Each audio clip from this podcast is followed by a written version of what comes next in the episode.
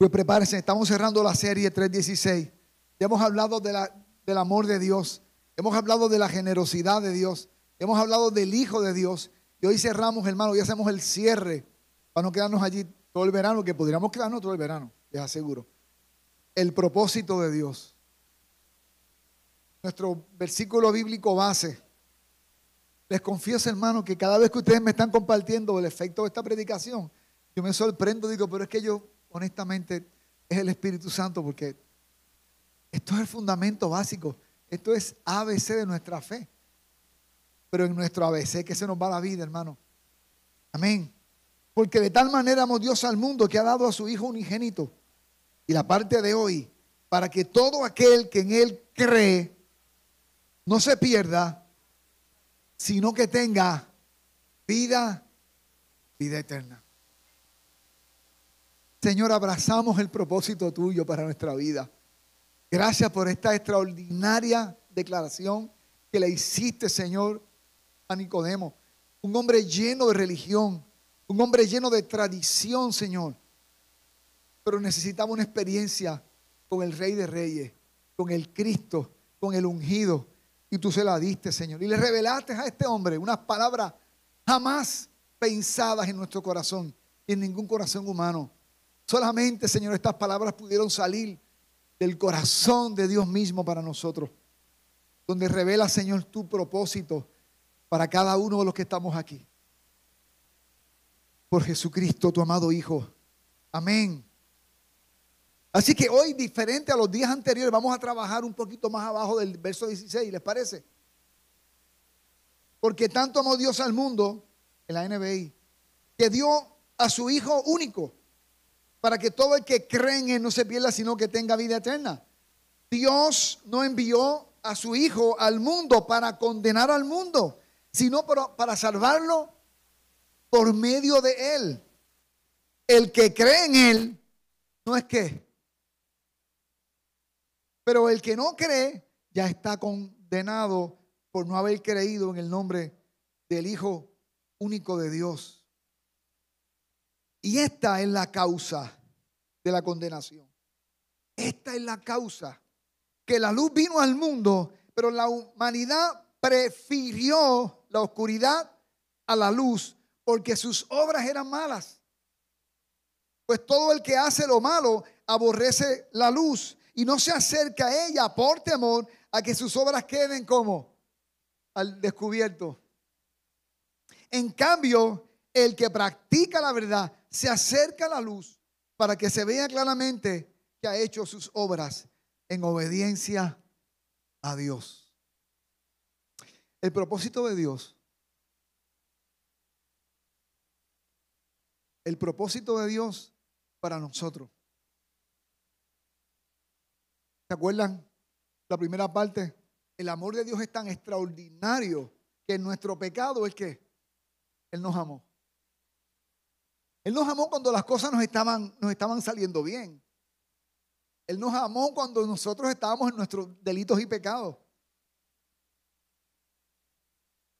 Y nos amó que dio a su único hijo, y hablamos de eso la semana anterior, para que todo el que cree en Él no se pierda, sino que tenga vida eterna. La voluntad de Dios es que todos reciban la salvación. La voluntad de Dios no es que algunos van a recibir la salvación y otros lamentablemente se van a perder. No, ese no es el carácter de Dios. La voluntad de Dios es que la gracia que Él derramó en Cristo se derrame a todas las naciones, a cada tribu de la tierra. 1 Timoteo 5, 1 al, 2, eh, 1 al 5.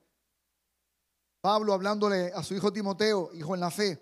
Así que recomiendo ante todo que se hagan qué? Plegarias, oraciones, súplicas, acciones de gracias por todos, por los reyes y por todas las autoridades, para que tengamos paz y tranquilidad y llevemos una vida devota y digna. Digna.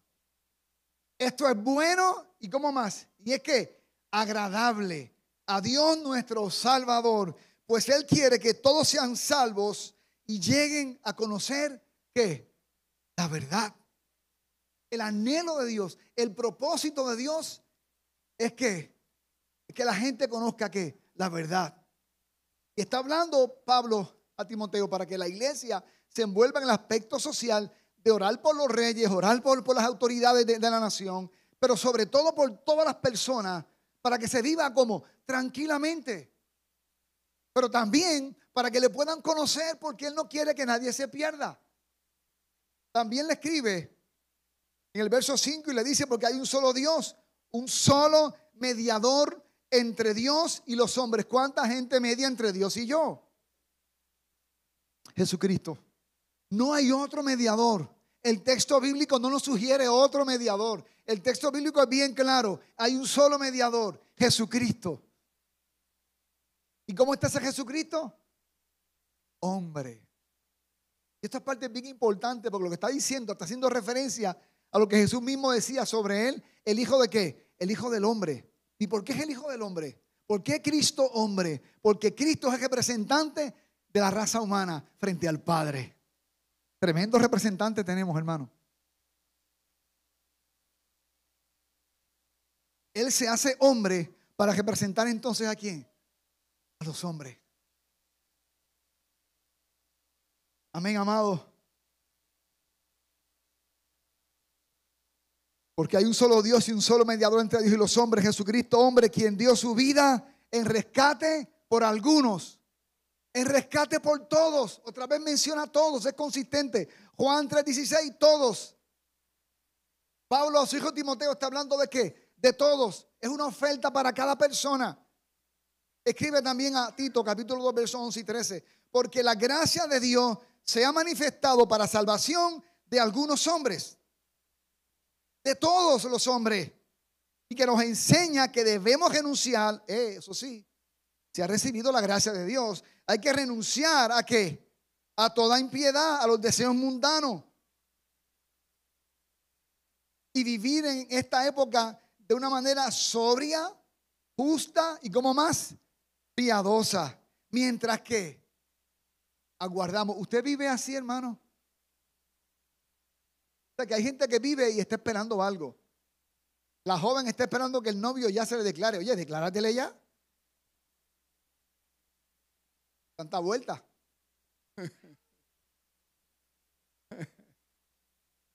El que está esperando quizás la salida para juntarse con, con su familia.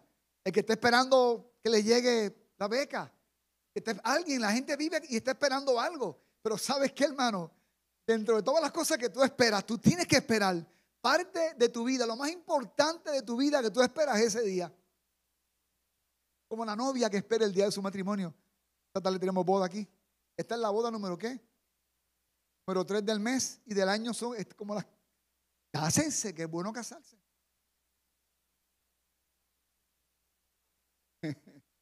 Mientras aguardamos la bendita esperanza y la gloriosa manifestación de nuestro gran Dios y Salvador que se llama como? Se llama Jesucristo. Él es Dios. Si alguien llega a tu casa y te dice que no, bueno, él es como un profeta, él es como, no, no, él no es ni un profeta, aunque él también funcionó como profeta y tuvo oficio también como profeta. Él es el Hijo de Dios. Está el Dios Padre, Dios Hijo, Dios Espíritu Santo. Estos tres son que son uno. Está conmigo, hermano. El apóstol Pedro, en su segunda carta, verso 3 y 9, el Señor no se tarda en cumplir su promesa, como algunos piensan, sino que tiene paciencia y la paciencia es fruto de qué? Del amor, sino que nos ama tanto que no quiere que ninguno se pierda, sino que todos se vuelvan a Él en todos estos pasajes bíblicos que te he mencionado, donde dice todos, si estudias ese pasaje bíblico, nada sugiere que ese todos es todos, pero exclusivamente a un grupo. No sugiere ese el texto, el texto no lo dice. Para tú interpretar que ese todo es exclusivamente a unos que se van a salvar, porque otros se van a perder, hacer ese, ese examen bíblico es perder el tiempo, porque el texto no lo sugiere. El texto nunca lo dice. A alguien se le ocurrió que ese todo, bueno, puede ser todo, pues para algunas personas solamente. No, hermano, la oferta de Dios es para todos. Él no hace un contrato y con letras pequeñas, ¿verdad? Te dice, bueno, pero es que aquí arriba, ¿verdad? Hay una, como un checkmark. El todo de arriba implica, no, no, Él no hace eso. Los teólogos sí lo hacen, pero el texto bíblico no lo dice, no lo enseña. No lo sugiere. Por eso dice, vayan a todas las naciones, donde toda criatura y lleven este evangelio. Porque el texto no sugiere nada. Que no sea que es todos, son todos. Me han preguntado, pero ese todo no es para gente que él escogió desde antes de la fundación del mundo. No, hermano. Lo que Cristo escoge desde antes de la fundación del mundo son las condiciones como va a salvar al mundo. Desde antes de la fundación del mundo, Él predestinó unas condiciones de cómo iba a salvar al mundo. ¿Está conmigo? No hay un libro que diga, ok, allá hacia el, hacia el 2021, 22, 23, de la casa de fulano metal, que son tres hijos, voy a poner dos de sus hijos, pero uno se les va a perder. Tú eres papá de varios hijos, ¿cuál quieres que se te pierda? Y si en el decreto de Dios desde antes de la fundación del mundo está tu mamá, y tú clamando por ella y no se convierte en la doña, bueno, es que como Dios no le escogió a ella, hermano, ese no, a estos elegidos son tuyas también. Y eso es una buena noticia. ¿Cuántos dicen amén? Cristo murió por todos los hombres, no por algunas personas, por todos los hombres. La muerte de Cristo es efectiva para todo aquel que ponga la confianza en Él. Y en todos los textos que habla de la salvación, el propósito de Dios es claro. El que responda al llamado de Dios pasa de qué? De muerte a vida. Por la fe en Jesucristo accedemos a esta gracia. Está aquí conmigo, hermano. Juan sigue, o, Jesús sigue hablándole eh, eh, a Nicodemo dice, Dios no envió a su Hijo al mundo para condenar al mundo. Ese no es el qué. Ese no es el propósito de Dios. El propósito de Dios es que salvarlo por medio de Él. Ese es el propósito de Dios. El propósito de Dios no a ver a cuántos puedo salvar. No, hermano, Dios no. Yo quiero salvarlo a todos. Y este mensaje es que llevárselo a quién? A todos. Por eso tienes que abrir la boca ¿Qué compartir a Jesús? La evidencia de que conoces a Cristo es que compartes a Cristo.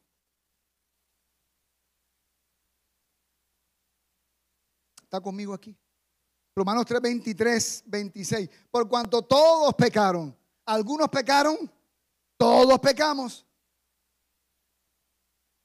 Estamos entonces que destituidos de la gloria de Dios, pero son que justificados hechos justos, hechos inocentes. Oye, mi que yo inocente. Usted inocente ahora en Cristo, dice la Escritura. ¿Cuánto te costó? Gratuitamente es la gracia, es el favor de Dios.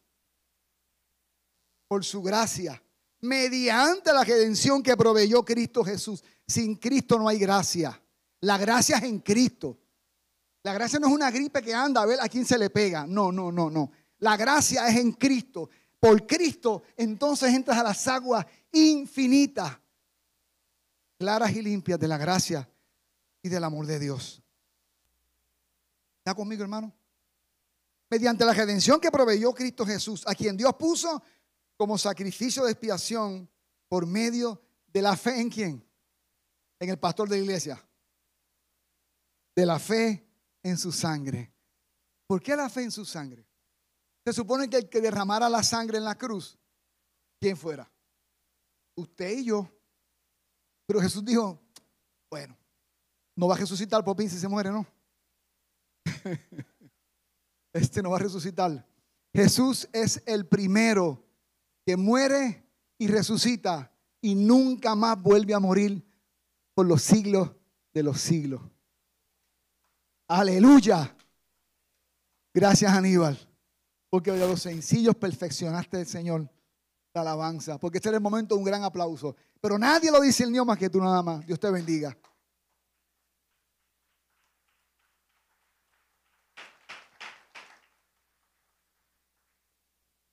A veces en asuntos de noticias y de redes veo algunos políticos y la gente aplaude y dice el político, porque acabo de tomar un vaso de agua, ¡Uah! y ¡Uah! Yo sé que luego la gente vota más que con las emociones. Cuando se proclama la palabra de Dios y sale algo tan extraordinario como lo que, lo que la Biblia dice, es para celebrar lo que la Biblia dice. Hermano, no es a mí. Gracias. a mí me encanta el Señor. Nos sorprende. Aleluya. Esto lo hizo Dios para manifestar su justicia, su carácter, porque todo lo que Dios muestra, hermano, siempre es su gloria, porque Él quiere que tú y yo conozcamos lo glorioso de su carácter. En todas sus obras, Dios muestra su carácter. Esto lo hizo Dios para manifestar su justicia, pues en su paciencia, su amor, porque la paciencia implica amor. Ha pasado por alto los pecados pasados, aleluya. Esos pecados que te dan vergüenza, ya los pasó por alto. No, porque tú no sabes, yo en el pasado, no me acuerdo, Popín. Yo olvidé eso. Yo pasé por alto eso. Por tus méritos, por los míos los méritos del que tomó mi lugar en la cruz. Con esta frase, hermano, Dios en su justicia, en su paciencia, en su amor, pasó por alto mis pecados. Es suficiente para que viva para el resto de mis días. Es suficiente.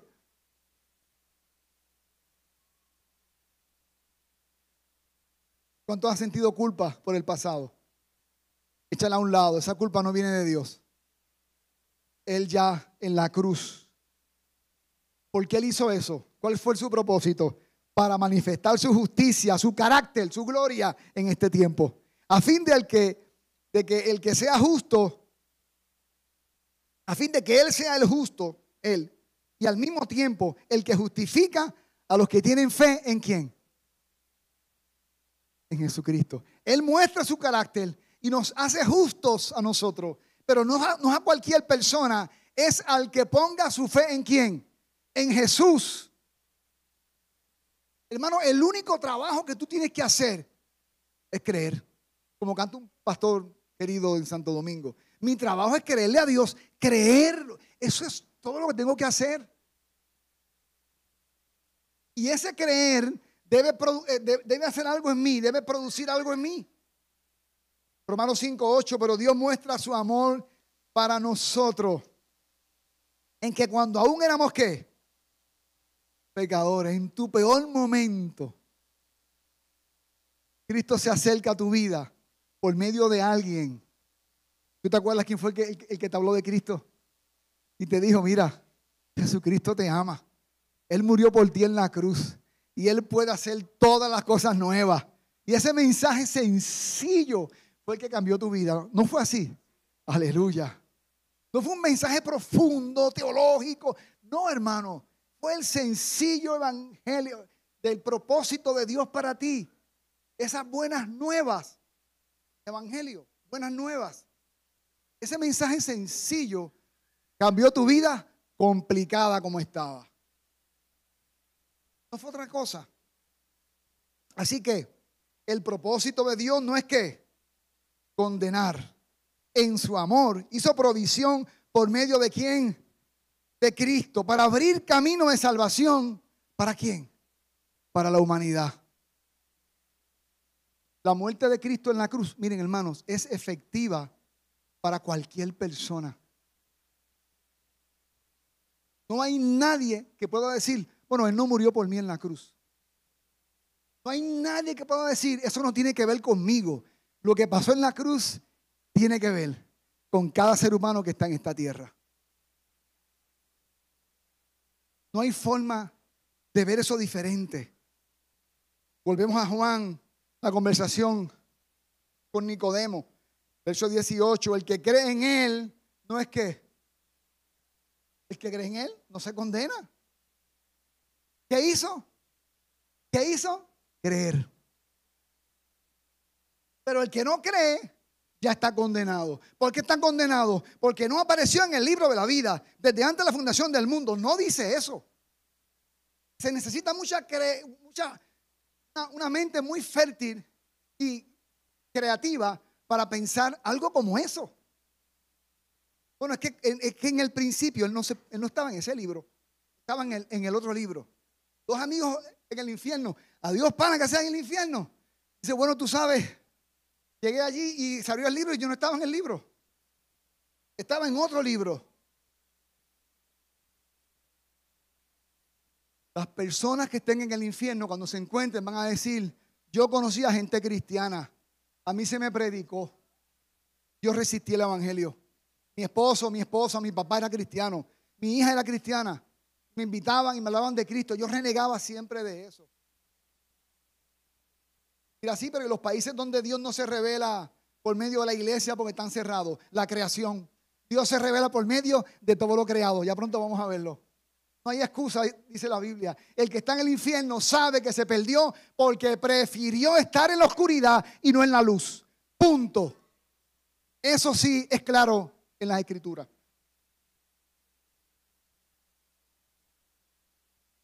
Tú como papá, con cinco hijos, ¿cuál quieres en un lado y cuál quieres a otro?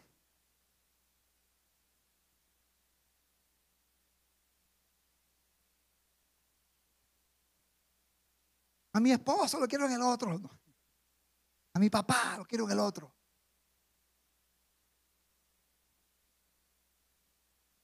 Y se condena. El texto lo que dice es porque no creyó. Que no creyó. en el nombre único, ¿verdad? No hay más nombre. Del único Hijo de Dios. Juan 3:36, Jesús sigue hablando en la misma conversación, un poquito más al frente. Los que creen en el Hijo de Dios tienen vida eterna. Los que no obedecen al Hijo nunca tendrán vida eterna, sino que permanecen bajo la ira del juicio de Dios. El creer, ¿qué va a producir en mí? Obediencia. Ahí sí se separan las aguas. La fe auténtica produce obediencia. Eso es lo que el texto dice. Juan 5, 22, 24, un poquito más al frente en Juan. Pues el Padre no juzga a nadie. La iglesia se supone que tampoco. Sino que todo el juicio se lo ha dado a quién? Al Hijo. Para que todos honren al Hijo tal y como honran al Padre.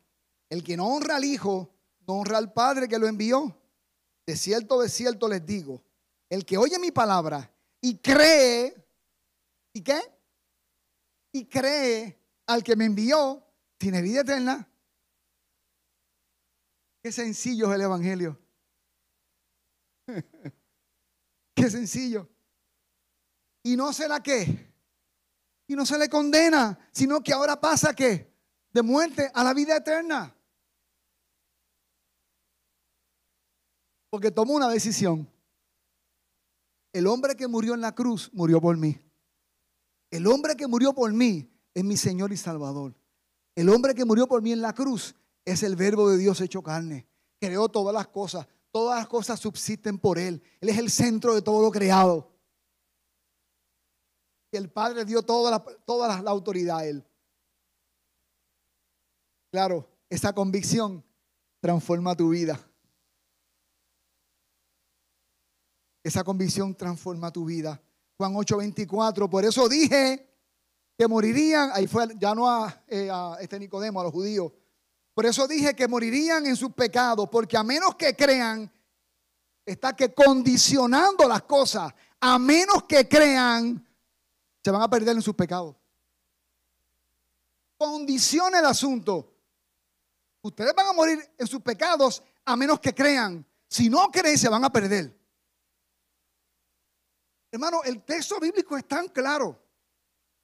No puedo decir no, porque es que, bueno, es que creyó porque no se le, se le dio para creer. Ese no creyó porque no se le dio para creer. No, hermano, no funciona así. No funciona así. Cuando interpreta lo que el texto dice, no puedes traer algo que se te, que se te ocurre pensar. Tú vas a lo que el texto te está diciendo. El mejor intérprete del texto es el texto mismo. Entonces dice, mi comentario, tenemos la libertad de aceptar o rechazar la invitación que Dios nos extiende. Jesús dijo que algunos prefirieron este, la oscuridad antes que la luz. Para que haya libertad, hay una pregunta que siempre la gente me hace en el discipulado muchas veces. ¿Y por qué Dios puso el árbol? En a Simon. ¿Por qué Dios puso el árbol en el huerto? Siempre digo lo mismo, porque le dio la gana, Él es el dueño, pone, los árboles que Él quiere. Ese, es para empezar. Dios pone los árboles en su territorio donde Él quiera ponerlos. Él es el dueño. Ahora escucha, hermano. La, la respuesta decente es, no hay libertad si no hay A y B. No hay libertad. No hay libertad. Imagínate, hermano. Mi esposa, que ustedes saben que vive enamorada de mí. ¿Cómo que huepa? Pero fíjense que donde la conocí vivía en una isla sola, no había más personas y yo llegué. Pues, ¿qué tiene? Una sola alternativa. Pues este, no hay más nada. Pues este, esto es todo. Donde se da la libertad es que entre una multitud de personas Dice, ese chinito que está por ahí se ve más simpático, fíjate.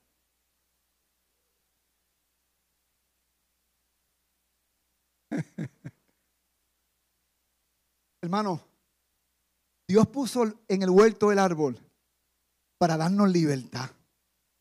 Yo quiero que la gente que esté conmigo estén conmigo porque quieren estar conmigo. Imagina a mi esposa diciéndome, pues mi mamá y mi papá me pidieron que me casara contigo. Por obediencia estoy contigo. Oh, qué infeliz voy a ser.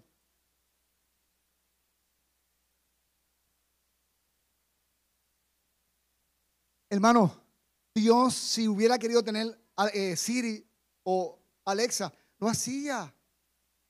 Podía ser, pero él no quería esclavos, él quería amigos, él quería hijos, gente que libremente dice, tengo a tengo B y tengo hasta la Z, pero yo escojo a Jesús.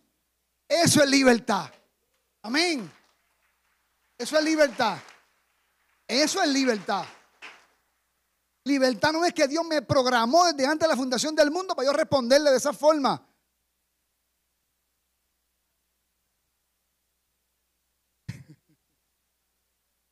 Esa canción que me la enseñó fue, fue Aníbal y le enseñó aquí a toda la iglesia fue Aníbal. ¿Entiendes el concepto de libertad, hermano? Tú tienes que preferir libre y voluntariamente entre A, B y otras alternativas. Y el hombre en Génesis prefirió su independencia, vivir su vida a su manera, cuando escoge el árbol. Prefirió otra cosa. Tenemos la libertad de aceptar, rechazarle o rechazar la invitación que Dios nos extiende. Timoteo, eh, eh, Jesús vuelve otra vez a su conversación con Nicodemo.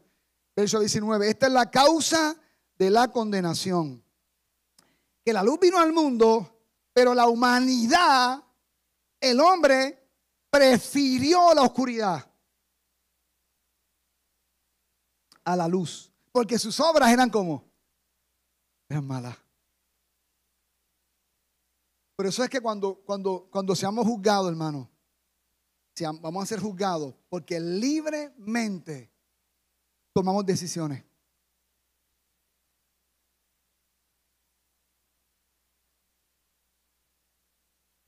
¿Está conmigo, hermano? ¿Y por qué preferimos estar en la oscuridad? Déjenme decirle, porque yo no nací en un convento. Preferimos la oscuridad porque cuando estamos en, cuando, cuando, cuando estamos en pecado, preferimos esa privacidad. Ese que no se entere nadie, eso es oscuridad. Que nadie se entera. Lo hace, pero que nadie se entere. Porque me siento cómodo aquí en esta oscuridad como la cucaracha en la cocina a las 2 de la mañana. Tan pronto prenden la luz. Porque sus obras son malas. Ahora, escucha. En esa oscuridad alguien llegó y te habló de Cristo. Y dijiste, tengo que salir a la luz para que mis obras sean que sean confrontadas. y para que la gracia de Dios en Cristo Jesús sea la que tape toda esta inmundicia. Y no solamente la tape, sino que me perdone y la quite del medio. Hermano, eso, ese es el amor de Dios. Él pudo haberme dejado en, esas tinieblas perdido para siempre. Pues todo el que hace lo malo aborrece la luz. No, no, no aprendan la luz. No se acerca a ella por temor a que sus obras queden al descubierto. En cambio, el que practica la verdad se acerca a la luz para que se vea claramente que ha hecho sus obras en obediencia a Dios. Romanos 1, 18, 21. Pero Dios muestra su qué? Su ira. La gente piensa que Dios es un Dios, un Dios sentimental, amoroso. No, hermano. Él no es emocional. Él es amoroso, pero él no es emocional. Y él es justo. Y la gente justa, y la gente justa, ¿qué hace? Juzga con justicia, con equidad, con verdad. Y la ira de Dios o el juicio de Dios se muestra desde el cielo contra todos los que son qué? Pecadores y perversos, que detienen la verdad con su perversión. No solamente eh, ellos no creen, impiden que otros crean. No solamente no, no pasan a la luz, sino que se paran en la entrada para que otros no pasen. Ellos conocen la verdad acerca de Dios. ¿Conocen la verdad acerca de Dios? Sí. Porque Él se la ha hecho como evidente. Pues desde la creación del mundo, todos, todos, otra vez todos, no algunos, todos han visto los cielos y la tierra. ¿Qué tiene que ver? Tiene que ver que Abraham, allá en Ur de los Caldeos, que era uno terrible, donde él se formó, había muchos dioses. Sin embargo, Abraham, seguramente contemplando todo lo creado, dijo, es que tiene que haber un Dios extraordinario que creó todo esto. No pueden ser los dioses de palo y de madera que estamos haciendo aquí. Tiene que haber otra cosa. No puede ser un Dios que le arranca a los hijos, a los padres, porque hay que, hay que ofrecérselos en muerte. Tiene que haber otro Dios. Había un hombre que estaba qué? Buscando a Dios. La creación es la primera manifestación de la gloria de Dios. Los cielos cuentan. Por ahí sigue el salmo. ¿Está entendiendo? Y por ese poco, eh, bueno, no es poco, que es mucho, por ese conocimiento, las personas van a ser juzgadas.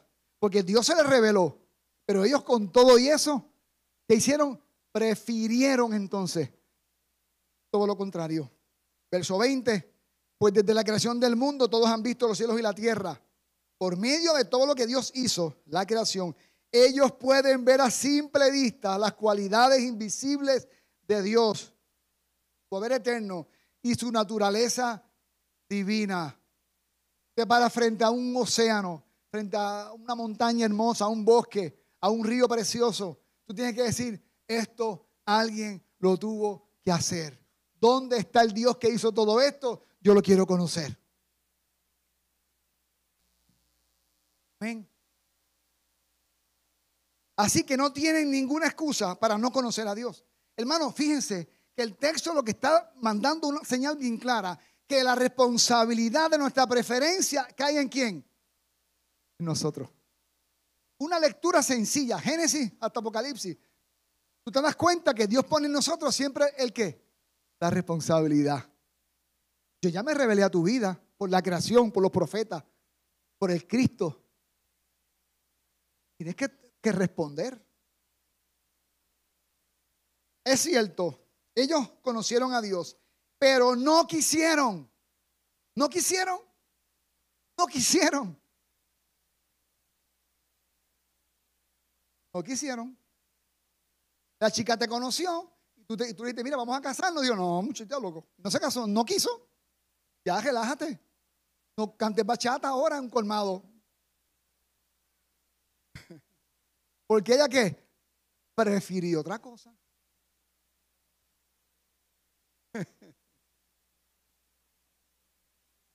yo estoy en un retiro y en los retiros había siempre muchas hermanitas y veo a esa muchacha y digo, ¿quién es esa muchacha? Se paró y se fue y yo nunca había hecho eso en mi vida. Me le fui detrás a la muchacha, era Anabel.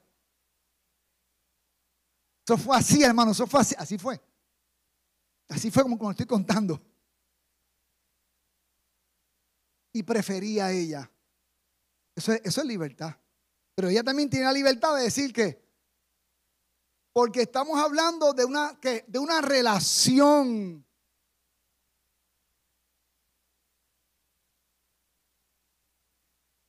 Y, la, y una relación sana se da unos, en unos, en unos, unas fronteras de libertad. El marco de una relación sana, libertad. Mi esposa está conmigo obligada. ¿no? Es libre. Amén. La primera cita, eh, la primera cita. Porque hay muchos hermanos que van a una cita con una hermanita. No, porque eh, tienen una petición para orar por ti, qué sé yo qué. Dios me está ministrando sobre, sobre, la, sobre las plagas de Egipto.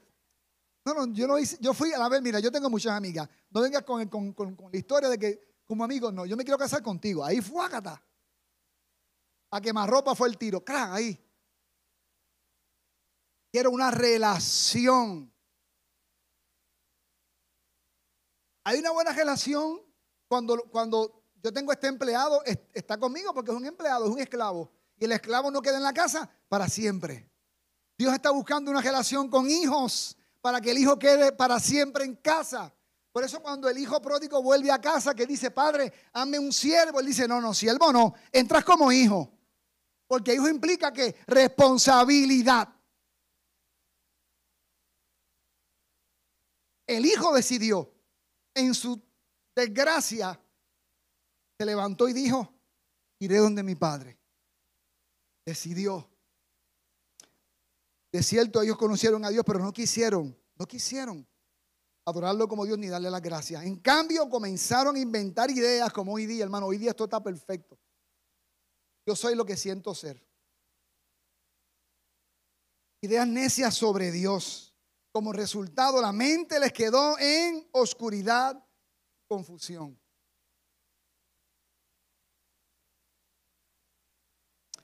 Dios nos creó en libertad. Tenemos la capacidad de decidir creer o no en Cristo Jesús.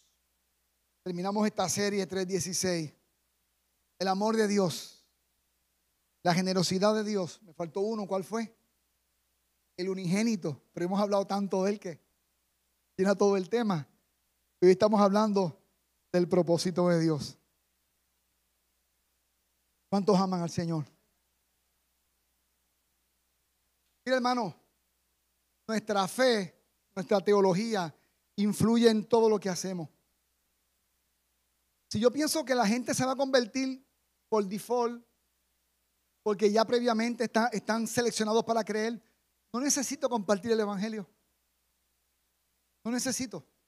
Porque es un asunto que hace el Espíritu Santo y lo va echando en la canasta, como él entiende, y él añade para que ya hizo el trabajo.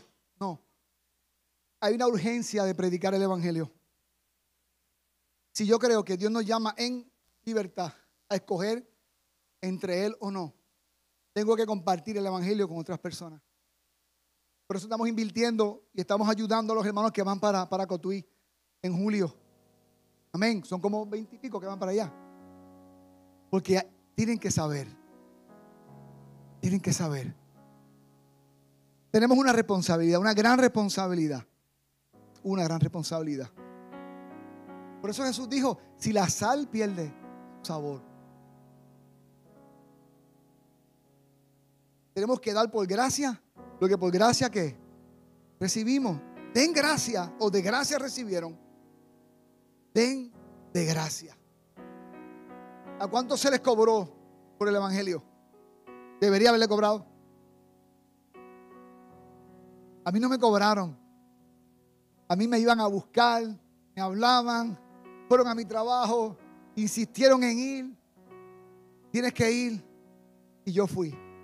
Llegué, me senté y decidí que Jesucristo iba a ser mi Señor el resto de mis días. Y pasé de muerte a vida. Amén. Cuando en el cielo ustedes vean un hermano eh, dirigiendo el culto y las orquestas allá se sorprendan. Director de adoración. Escuchen este texto, hermano, para acabar, Lucas 24. Jesús ya resucitado, el verso 46 al 48. Esto es lo que está escrito, les explico, que el Cristo padecerá y resucitará al tercer día. En su nombre, ¿qué nombre? En el de Cristo se predicará el arrepentimiento y el perdón de pecados a algunas naciones. Es que es todo. A todas las naciones, comenzando su prioridad en aquel entonces era que Jerusalén. Ustedes son testigos de estas cosas. ¿Quién son testigos del perdón de los pecados? ¿Quién son testigos de un tollo de vida y Dios te transforma? Falta de paz y ahora hay paz. Si eres testigo de eso, tienes que compartírselo a otros. ¿Cómo te vas a quedar callado? No hay agua en el barrio y tú encuentras un manantial. Ah, y tú, y te vas tú solito. Tu maldad te va a alcanzar si haces eso. Vengan, encontré un arroyo de agua limpia y clara. Lo compartes con todos tus vecinos. Son testigos de estas cosas ustedes. 49. Ahora voy a qué? A enviarles lo que ha prometido mi Padre. Pero ustedes quédense en la ciudad, en Jerusalén, hasta que sean revestidos del poder de lo alto. El evangelismo se hace en el poder del Espíritu Santo, hermano. Es para que usted se sienta bien. Nos sentimos bien. Pero no es para que usted, ay, qué chévere, qué chévere. hermano, al que mucho se le da, mucho se le, se le demanda. El Espíritu Santo viene para que usted que hable de Cristo. Las puertas se abren. Usted comparte de Jesús. ¿Cuánto tiempo llevas en Cristo? ¿Y no han ganado a uno para Jesús todavía? A uno. A uno. Señor, dame a uno. Que yo gane gente para ti. Termino con esto. Los creyentes somos responsables de predicar el Evangelio de Jesucristo a las personas. Jesús no nos sugirió. Jesús no dijo, por favor. Dijo, vayan. Dijo, y abran la boca, predíquenle. Y al que crea, enséñenle, bautícenle. Ven. Mira tu rostro un momento. Vamos a terminar ya. Si estás aquí en esta tarde y todavía no has recibido a Jesucristo y quieres perdón de pecado, solamente tienes que hacer lo que yo hice 38 años atrás. Levanta tu mano y dice, Señor, yo, yo quiero, yo prefiero a Cristo, yo elijo a Cristo. Salgo de, de las tinieblas a la luz. Salgo de la sombra a la luz de Cristo, de la tristeza de mi pecado al gozo de salvación. ¿Habrá alguien que quiera recibir a Jesús? Solamente levántame tu mano para yo orar por ti. ¿Habrá alguien que quiera hacerlo? ¿Alguien recibe a Jesús? Primer servicio, cerca de seis, siete personas le dieron su vida a Cristo. Casi, casi no se acaba el servicio. La gente levantando las manos. ¿Habrá alguien aquí que dice, yo quiero ir a Jesús? Para que me limpie, me perdone todos los pecados. Cierro el llamado. Voy a cerrarlo, que tengo otro llamamiento. ¿Habrá alguien? ¿Prefiere la luz o las tinieblas? Ya, ya te lo dije, en ese día nadie dirá, estoy aquí porque estaba en el libro equivocado. No, tomaste la decisión equivocada. Tuviste otra preferencia. ¿Alguien prefiere a Jesús? Cierro el llamado. Ahora el llamado es para ti, hermano.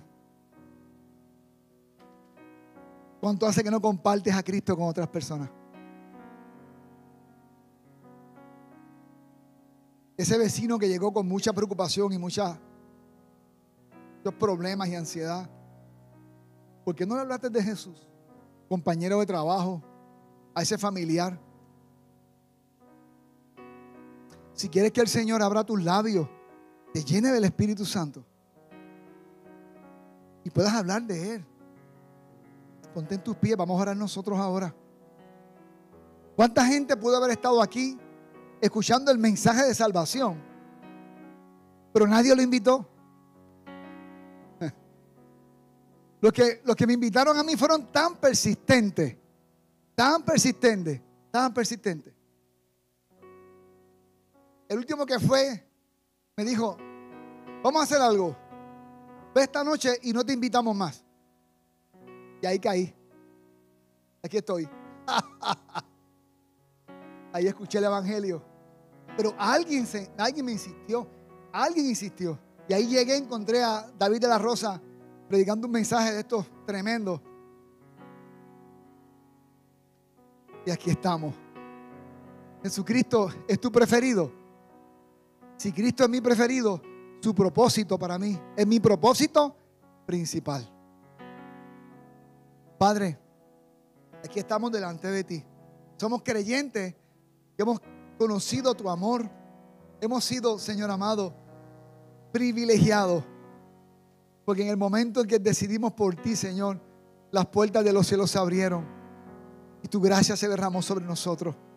Tu favor inmerecido. Ahora, Señor, abre nuestros labios para compartir el Evangelio con otras personas. Danos la promesa del Padre. Danos la unción de tu Espíritu. Derrama el río de agua viva sobre nosotros para que podamos compartir a Cristo con otras personas. Nuestros vecinos, nuestros amigos, en nuestra casa, nuestros hijos, nuestros padres. Señor, que abracemos el propósito tuyo, que no es perder, es salvar, que no es condenar, es dar vida eterna, vida eterna. Nosotros somos portadores de esa vida eterna. Dile ahí al Señor, Señor, yo soy portador del Evangelio de Jesucristo. Yo soy misionero de tu reino, del Evangelio, donde quiera que vaya, Señor. Gracias, Señor, por Jesucristo. Amén.